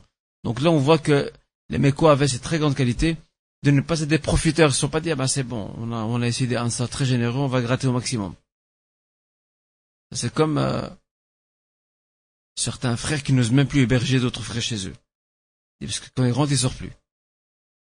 C'est triste. C'est malheureux, mais on arrive à ce, stade-là. Tu fais plaisir à un frère, tu, tu, tu l'héberges par exemple pour un ou deux jours, ou trois jours. Trois jours, c'est le, le, comment dire, c'est le, le, droit de la, de la, de, l'hospitalité, Ce qui dépasse trois jours, c'est une aumône, ça que tu lui fais. Il y a des gens qui ne comprennent pas par eux-mêmes. Tu dois commencer à insinuer pour qu'ils comprennent. Il y a des gens, quand ils sont installés, ça, ils sont là, ils bougent plus. Là, il est chez lui. Alors, c'est pour cette raison qu'on tire aussi comme leçon du comportement des, des, Mécois, c'est que, en, toi, en tant que, musulman, en tant que croyant, tu dois faire en sorte de ne jamais être dépendant de quelqu'un. Regardez les Mécois, ceux qui étaient de grands commerçants. Ils ont vite investi parce qu'ils ont compris que la main qui donne est meilleure auprès d'Allah Azzawajal que celle qui tend. Et ils ont compris ça.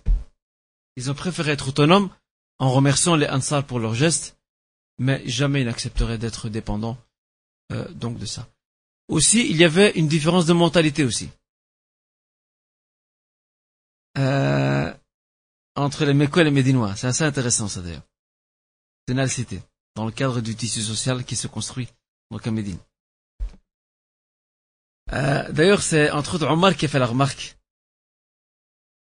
euh, qui l'a dit d'ailleurs au prophète sallam, en disant que les, femmes mécoises étaient des femmes dociles, qui ne placent pas un mot. Elles disent Amen à tout ce que leur mari leur dit. Les femmes médinoises, c'est le contraire. Les femmes médinoises avaient du caractère et tenaient tête à leur mari au point que les femmes médinoises, les Ansariyat, ont influencé, c'est normal, de par la fréquentation, influencé les femmes mécoises, qui elles aussi se sont mises à, mettre en avant des, revendications. Et ça, bien sûr, ça fait sourire le prophète, ça l'a étonné, parce que c'est vrai que les femmes médinoises avaient ce caractère-là. Et aussi, autre chose, euh, Aïcha disait que Dieu, ayant clémence les femmes des Ansar, la pudeur ne les empêchait jamais de poser des questions. Par exemple, sur les rapports intimes, les femmes médinoises n'avaient pas peur, elles allaient chez le prophète poser des questions. Le prophète pudique, qu'est-ce qu'il faisait? Renvoyer ces femmes-là vers Aïcha, allez, allez, chez Aïcha. Alors que les femmes quoi, c'était inimaginable. Le chouma, comme on dit chez nous, chez les Marocains, le tabou, c'était inimaginable que des femmes mécoises posent des questions très intimes au prophète inimaginable, ça rentrait pas dans leur tête. Et pourtant, les femmes écoises, les femmes des Muhajirines, qui ont émigré au Saint-Médine, vont subir l'influence, donc des femmes médinoises, mais qui n'est pas une mauvaise influence. Les, femmes médinoises n'ont pas appelé les femmes écoises à se rebeller contre le mari. Non, mais à marquer de leur personnalité. Et ça, c'est une chose que beaucoup d'hommes aujourd'hui n'aiment pas. Et je vais vous le dire très franchement. Beaucoup d'hommes aujourd'hui n'aiment pas ça. Les hommes d'aujourd'hui, ils aiment, ils aiment bien la femme docile, qui dit Amen à tout. Il suffit qu'elle donne son avis, c'est son droit qu'elle donne son avis, directement le mari fait attention. Route de belle. Ligne rouge. Tu risques de la franchir. C'est comme s'il lui disait, attention, c'est moi l'amir. C'est moi le chef ici est en train de me désobéir. Elle, n'est pas en train de désobéir. Juste, elle émet son avis. Après, t'en fais ce que tu veux. C'est comme le capitaine du bateau. Dans un, dans un bateau, il n'y a qu'un seul capitaine, il n'y en a pas deux. C'est aussi les sœurs doivent comprendre. Des fois, ils ne comprennent pas ça. Dans un bateau, il n'y a qu'un seul capitaine, il n'y en a pas deux. S'il y a deux capitaines, s'il y a deux capitaines dans le bateau, le bateau va couler d'office. Que chacun veut l'emmener dans une direction. Il va chavirer. Il n'y a qu'un seul capitaine et un coéquipier. Et le, le coéquipier, il est de son droit de donner son avis. Après, le capitaine, il décide et devant Dieu, devant Allah ensuite devant son équipage, il assume pleinement ses responsabilités. Eh bien, on ne doit jamais étouffer la personnalité de l'épouse, son caractère. Elle a euh, des idées avancées, elle a une proposition à faire, écoute-la. Et ne fais pas comme celui qui a utilisé des, des hadiths mensongers qu'on attribue mensongèrement au prophète de façon mensongère, dans lequel il est dit euh, consulte les femmes ou les épouses et puis fais le contraire.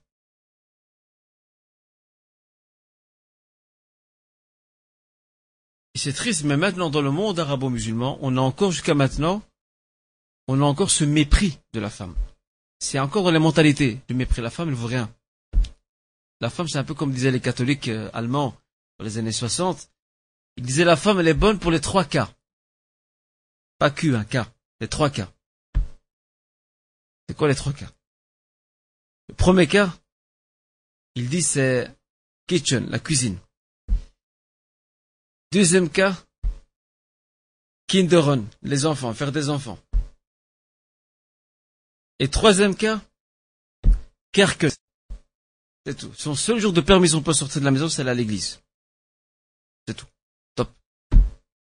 Eh ben, malheureusement, chez nous, on a encore cette mentalité-là de mépris envers la femme, au point que un frère me rapporte que, dans un village, je ne citerai pas le nom du pays, que dans un village, il y a quelqu'un qui a dit, euh, oui, je vais emmener ma femme, euh, Hachak, je vais l'emmener euh, chez le médecin. Hachak, chez nous, c'est un peu du style... Euh, je n'ai pas le mot exact. Voilà, c'est ça, un peu style, excuse-moi pour la vulgarité. Euh, mais je dois emmener ma femme euh, donc euh, chez le médecin. Regardez le, le, mépris. Même un à dix jours, la femme ne peut sortir que deux fois dans sa vie. Elle ne peut sortir... Regardez, on en rigole maintenant, mais ce sont des mentalités qui jusqu'à maintenant existent toujours dans nos pays d'origine. Il ne faut pas l'être même ici. On ne doit pas être très loin. On ne doit pas être des milliers de kilomètres. Ici, ça existe. Et l'un d'entre eux disait, la femme ne peut sortir que deux fois dans sa vie. Écoutez bien. Le jour où elle se marie, le jour où on va l'enterrer.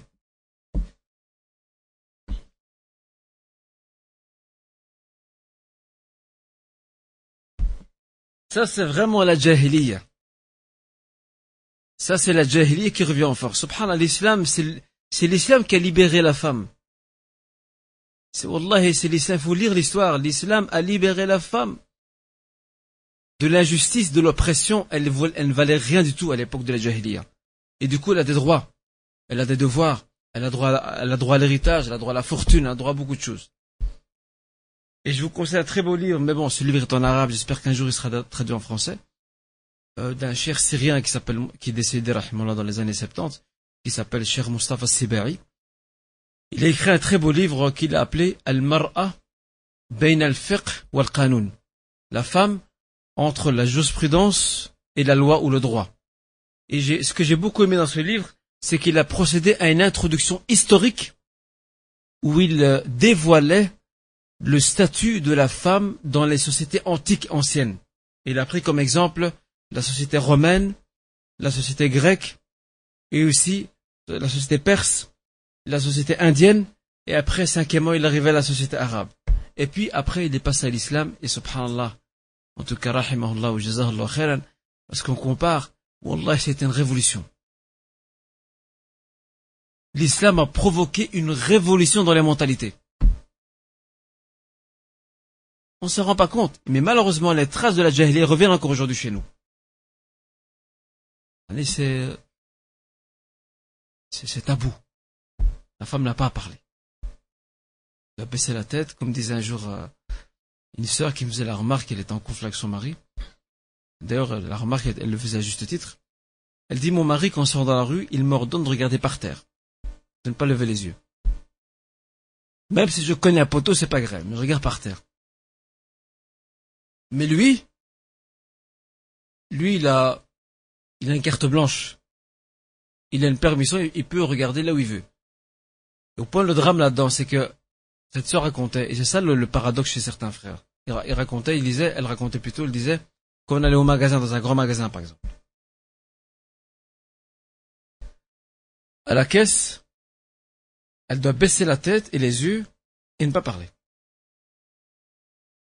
Et lui, le frère, au même moment, il se tape la discute avec la caissière, il rigole avec elle. C'est paradoxal, subhanallah. Le, le, le, verset dans Surat Al-Nur, Allah subhanahu wa ta'ala ordonne de baisser une partie de regard. Allah n'a pas parlé de la femme, il a parlé de, l'homme aussi, les deux. Et il a utilisé la même expression.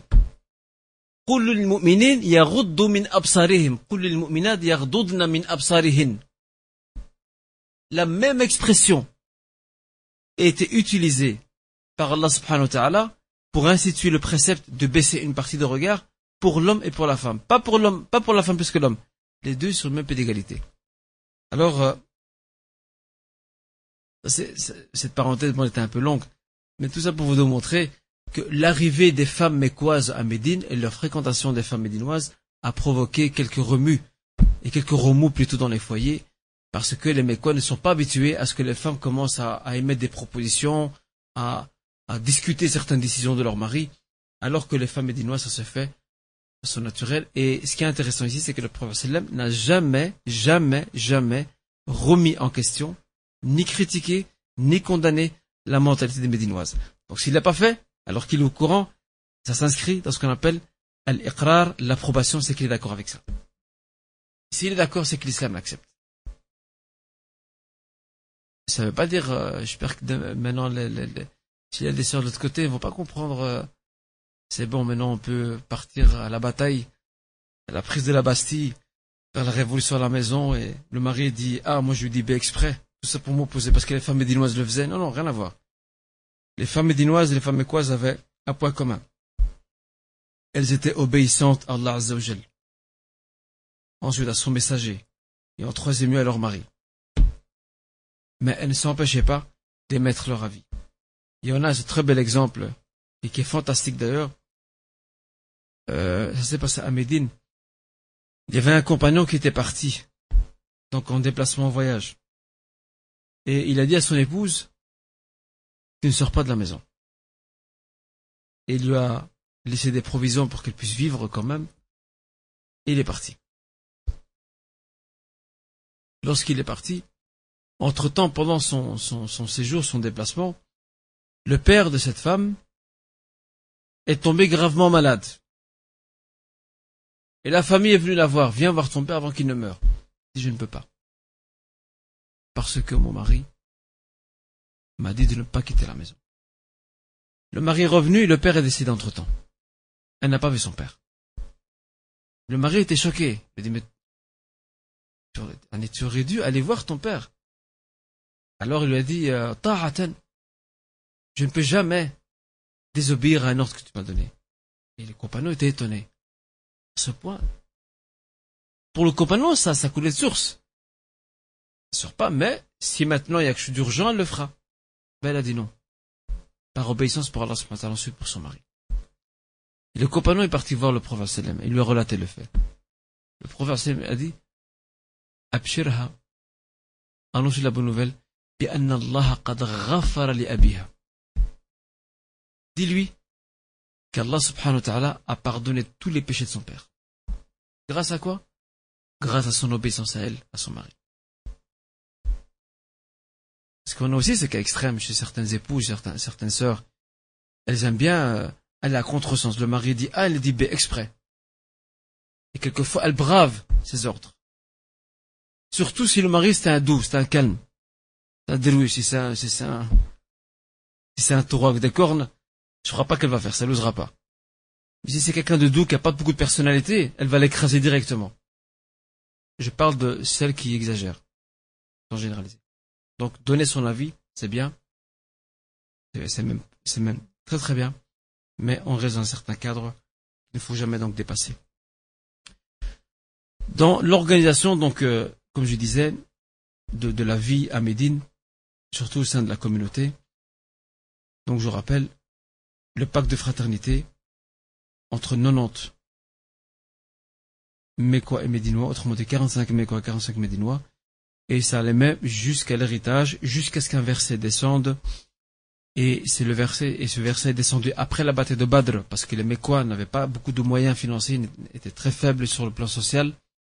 Après la bataille de Badr, là, les musulmans Mécois se sont, se sont installés, bien installés, et en plus de ça, ils ont gagné une partie du butin lors de la bataille, ce qui fait qu'ils ont pu améliorer leur situation sociale. Après la bataille de Badr, est descendu le verset 75 de la sourate Al-Anfal. Sourate les butins. Où Allah Azzawajal, par ce verset, abolit l'héritage entre croyants et, ramène l'héritage à son état premier initial qui est celui euh, qui, qui, euh, qui découle des liens du sang. Et dans le verset le dit et les gens qui ont un lien de sang entre eux ont plus de priorité les uns vis-à-vis des autres. Qui c'est qui est le gérant des lieux? Abu Huraira, c'était Abu Huraira. Et on l'appelle en arabe Al-Arif. Al-Arif, c'est celui qui est devant, qui, qui est au devant de son groupe. C'est le capitaine. Comme dans une équipe de football, il y a le capitaine devant. D'accord? Alors, euh, cet espace, combien de gens pouvait-il prendre? Qui sait me dire?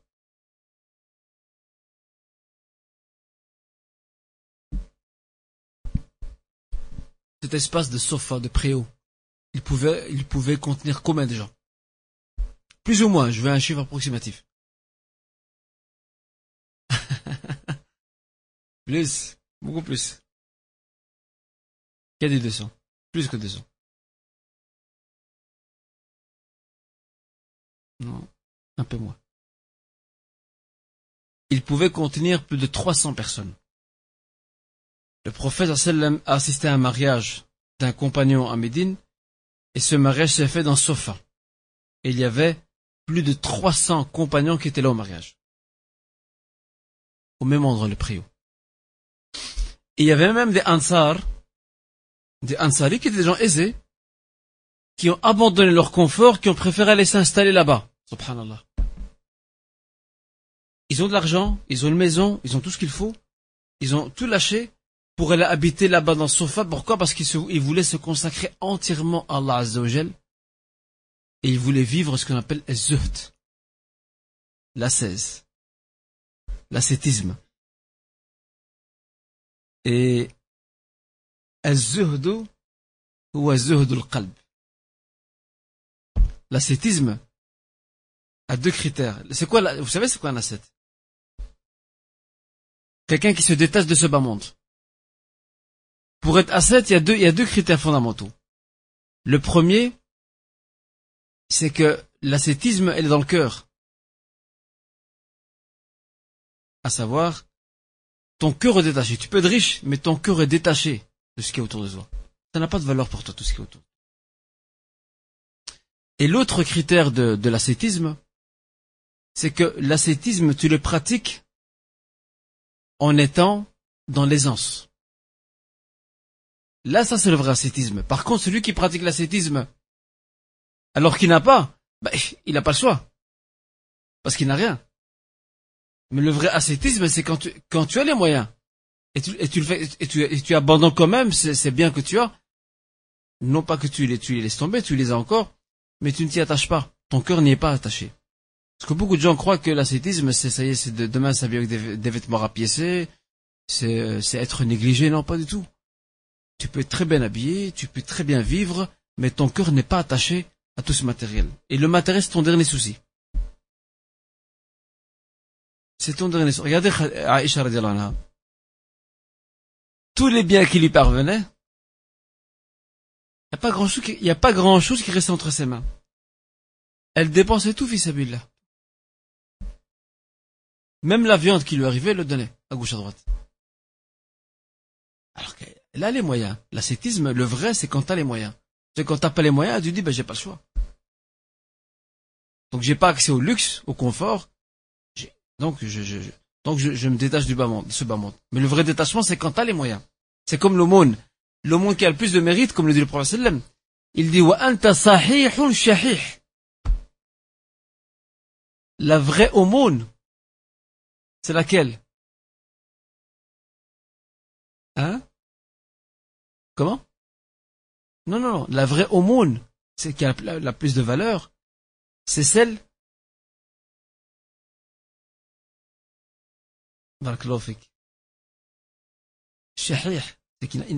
c'est qui, il garde absolument parce qu'il n'a pas grand-chose. Si tu le retires et tout, il, il n'a plus rien. L'aumône qui a le plus de valeur, c'est celle que tu, que, tu, que tu donnes quand toi-même tu es dans le besoin. Elle a plus de valeur auprès d'Allah que, ce, que le riche qui donne l'aumône. Il est aussi récompensé, bien sûr. Mais n'a pas la même valeur que celui qui donne alors que lui-même est dans le besoin. C'est pas pareil, c'est pas la même chose. Tu la donnes, alhamdoulilah, c'est un réel, c'est un grand bien. Mais celui qui a besoin de cet argent, mais il le donne quand même, il a plus de mérite. Je ne sais pas si vous faites la nuance entre, entre les deux. Donc, euh, je vais vous citer d'ailleurs maintenant quelques noms, et c'est là-dessus qu'on va conclure le cours, Inch'Allah. Quelques noms de, de résidents dans le, dans, sauf dans ce préau qui était au fond de la mosquée. Et cette liste a été donnée par, euh, a été, euh, comment dire, établie par le savant Abu Nu'aym al-Asbahani dans son livre Hilyatul Awliya. Vous avez Abu Huraira. Je vais vous citer les plus connus. Hein. Vous avez aussi Abu Dhar al-Ghifari. Vous avez ce compagnon qui est médinois, qui, qui vivait dans l'aisance, mais qui a préféré quitter l'aisance pour vivre dans la simplicité, dans la privation. Il s'appelle Ka'b ibn Malik al-Ansari. Vous avez aussi Selman el-Farisi.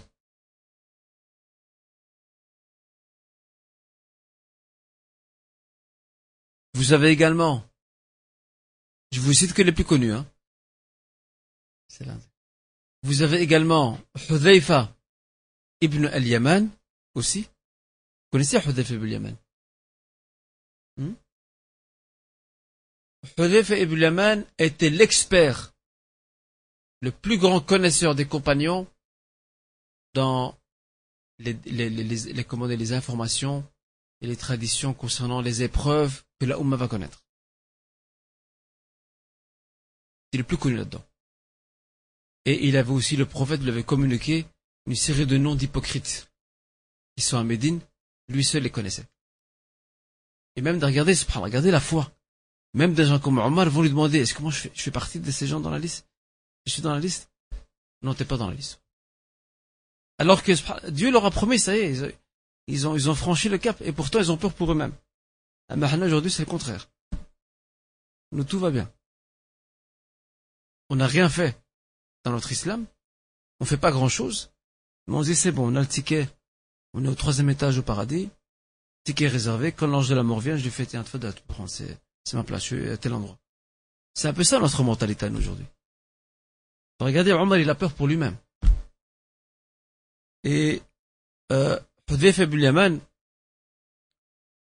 euh, euh, Omar va lui poser la question, va lui dire euh, Donne-moi des signes que, que le prophète a donnés, parmi les épreuves qui arrivent dans la Ummah. Il va dire Le prophète m'a appris, sallam, que lorsqu'une porte sera cassée,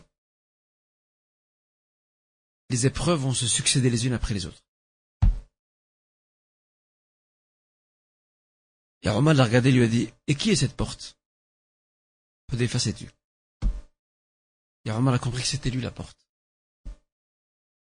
Omar a compris que lui était la porte, c'était lui. Et c'est vrai, quand il est assassiné, la Umm tempête.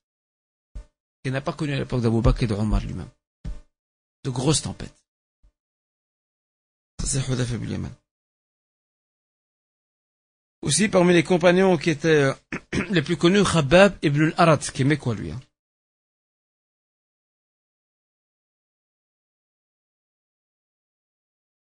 Abdullah ibn Mas'ud aussi. Eh le compagnon qui est d'origine romaine, qui n'est pas arabe, qui est d'origine romaine, qui était méco aussi.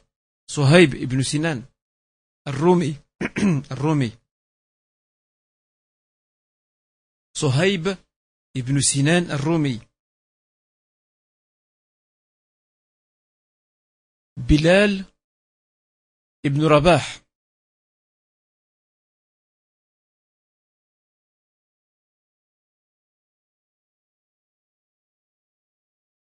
Vous avez aussi euh, Al-Bara ibn Malik. Al-Bara Ibn Malik al-Ansar, lui était médinois, al-Ansari. Et bien d'autres.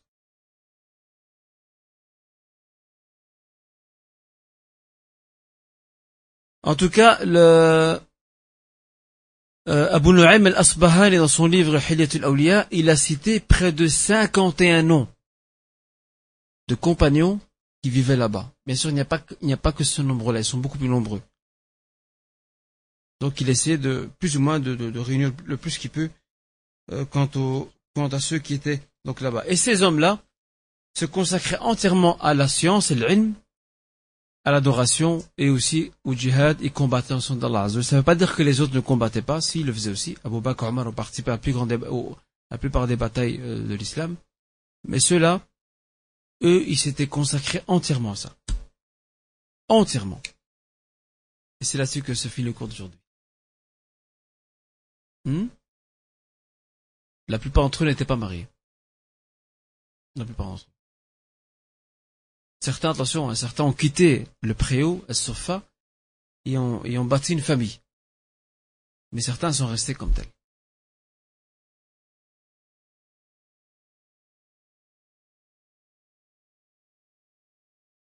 Hmm? Je ne l'en connais pas. Je ne pense pas qui est connu, c'est que le prophète sallam euh, leur envoie la nourriture. Euh, même qu'un jour, assez, à titre anecdotique, assez amusant, il leur envoie beaucoup de dates. Au point que certains ont dit, nos, certains des, des, des sofa, des gens de prière ont dit à Rasulallah, nos estomacs brûlent à cause des dates. On mange que ça. C'est ça que le prophète s'est excusé, il leur dit, je n'ai pas d'autre... Moi-même, mes maisons sont vides, je n'ai rien à la maison. C'est tout ce que je peux vous donner. Et ils étaient donc euh, fréquemment invités par le prophète et par d'autres compagnons aisés, parmi les Muhajir et Ansar, qui les prenaient chez eux à la maison et leur offraient un repas. D'ailleurs aussi l'habitude du prophète, c'était qu'après l'après de l'Aïcha, il prenait plusieurs avec lui et les autres compagnons aussi en prenaient plusieurs avec, avec, eux et les emmenaient chez eux à la maison et ils mangeaient ensemble le repas. Après ça, ils rentrent dormir donc euh, là-bas euh, sofa.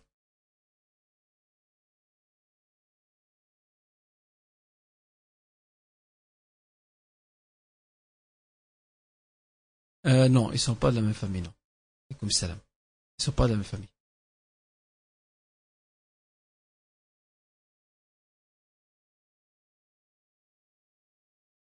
هذا صوت البقرة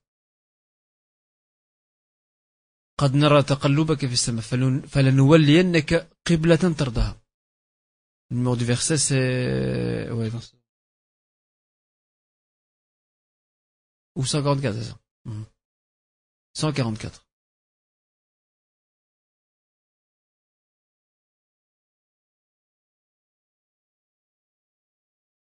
صلى الله عليه وسلم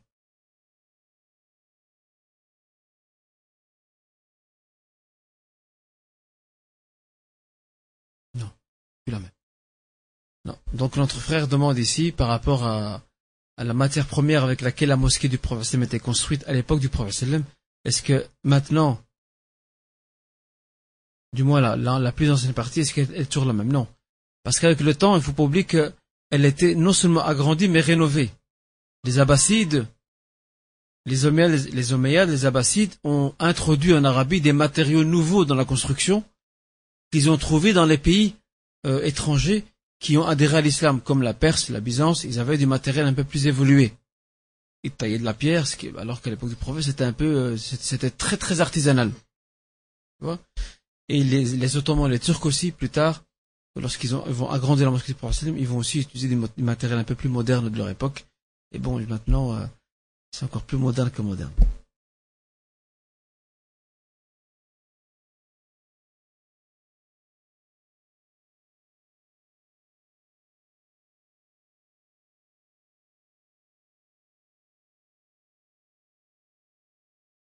C'est difficile de dire ça parce que tout, l'espace entre dans l'espace de la mosquée, de la mosquée prophétique.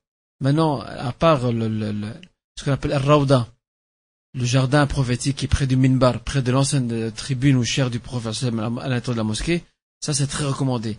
Mais le fait de prier tout devant dans, la plus ancienne, et puis tu sais plus la reconnaître la plus ancienne, parce qu'elle était, elle, était complètement rénovée. Tout a changé, tout. Donc, euh, c'est difficile.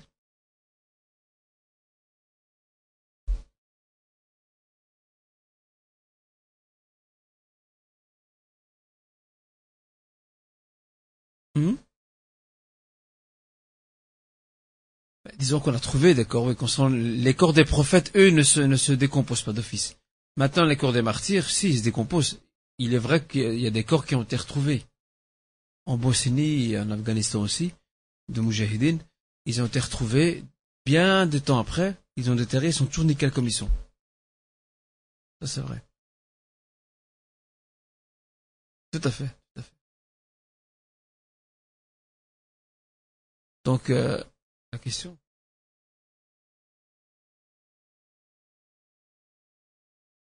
Donc, euh, concernant le, fait que la terre, ne, décompose, pas les le corps des martyrs, si, elle décompose les corps des martyrs, mais comme je disais, il peut arriver euh, qu'avec que certains corps, avec le temps, restent toujours intacts. Et c'est arrivé, comme je viens d'indiquer, dans certaines dans, certaines régions, dans certains pays. oui.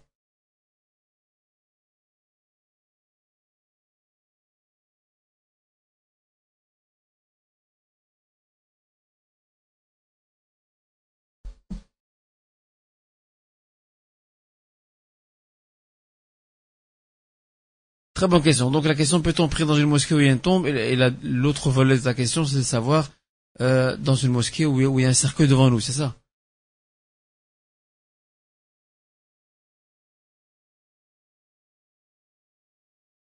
Donc comme il se passe dans, beaucoup de mosquées, l'après vendredi, on met donc le cercueil devant soi. Donc ta question, c'est de savoir est-ce qu'on peut prier? Ça, il n'y a pas de problème.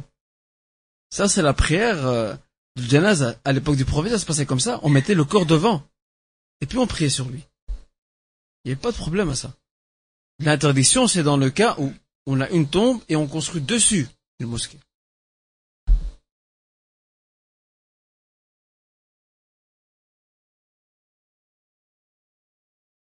C'est pas grave? Pas grave?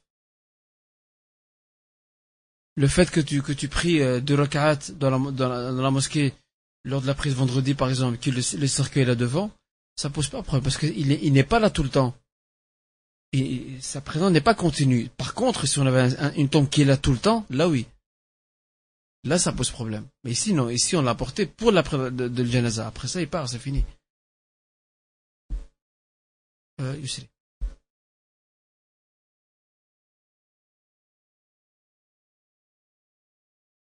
de et ça servait de lieu de résidence pour les pauvres de Médine, parmi les Mécois et les Médinois. Ils étaient plus Mécois que Médinois.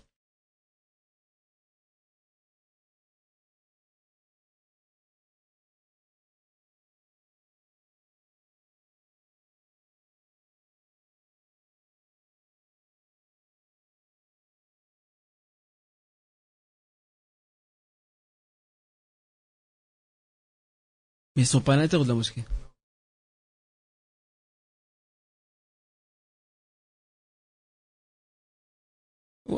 Tant qu'ils sont à l'extérieur, il n'y a pas de problème. Non, tant qu'ils sont à l'extérieur du lieu de prière, il n'y a pas de problème. Mais je reviens toujours sur ce que j'ai dit. Euh, les savants ferment la porte à toutes les dérives possibles, à savoir qu'une mosquée autour, autour de laquelle il y a des tombes, c'est très dangereux. C'est la porte ouverte au shirk directement. Et, maintenant, euh, depuis longtemps, c'est prouvé les gens ils sortent, ils vont directement aux tombes, ils font des invocations près des morts. C'est même plus une invocation, il y a de, de, de, demande de clémence pour les morts. Non, c'est carrément, ils, invoquent les morts. C'est ça le danger.